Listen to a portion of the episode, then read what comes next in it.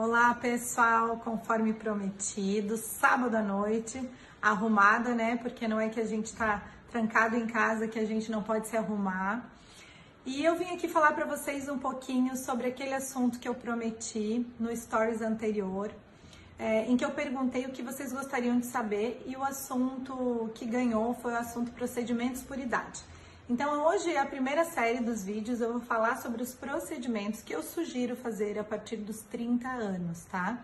Que é, é onde começa né, o processo de envelhecimento, onde a gente percebe já que está começando a cair a pálpebra, começando a formar as pequenas rugas, principalmente na testa, ao redor dos olhos. Quando você começa a perceber que o lábio está perdendo um pouquinho de volume e muitas vezes o contorno do rosto já não é como ele era antigamente, tá? Então, o primeiro procedimento, o mais clássico que eu sugiro fazer, né, e inclusive ele às vezes pode ser começado até antes dos 30 anos, é a toxina botulínica, o popular Botox. É, a toxina botulínica nada mais é do que uma substância que é injetada no músculo, com o objetivo de que esse músculo diminua a sua força e não necessariamente a gente paralise a função desse músculo.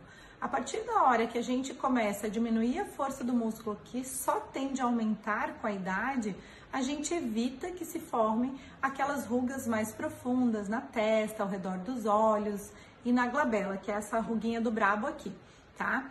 Então, é, a gente pode começar essa toxina botulínica logo cedo é, e não existe uma idade, na verdade, certa. E sim quando começarem a surgir as pequenas rugas, quando perceber que quando você faz o movimento, aquelas rugas quase não somem mais, tá? Esse é o momento certo de você começar a fazer a toxina botulínica.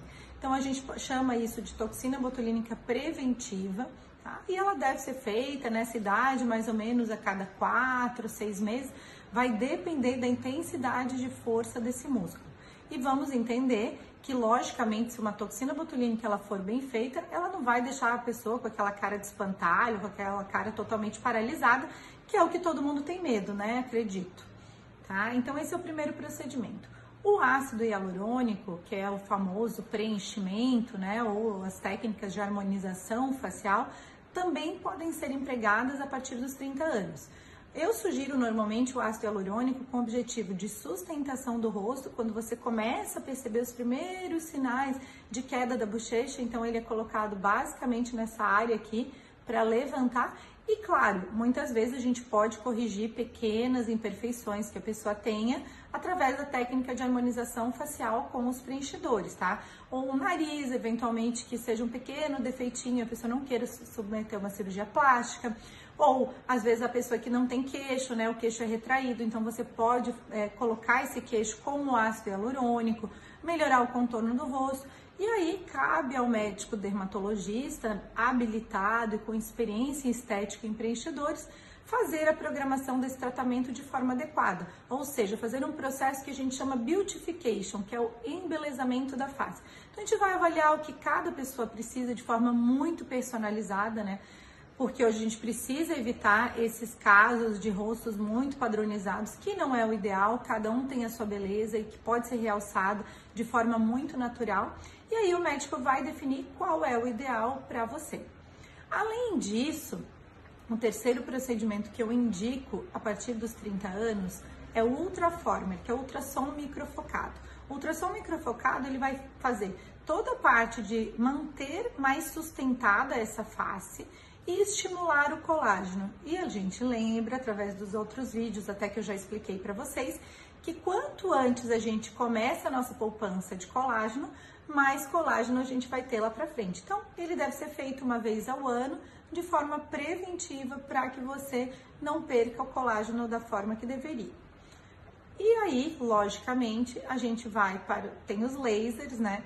Principalmente o laser fotona, que é outro laser que é feito com o objetivo de prevenção do envelhecimento da pele, então das rugas finas, da melhora da textura, da melhora do contorno.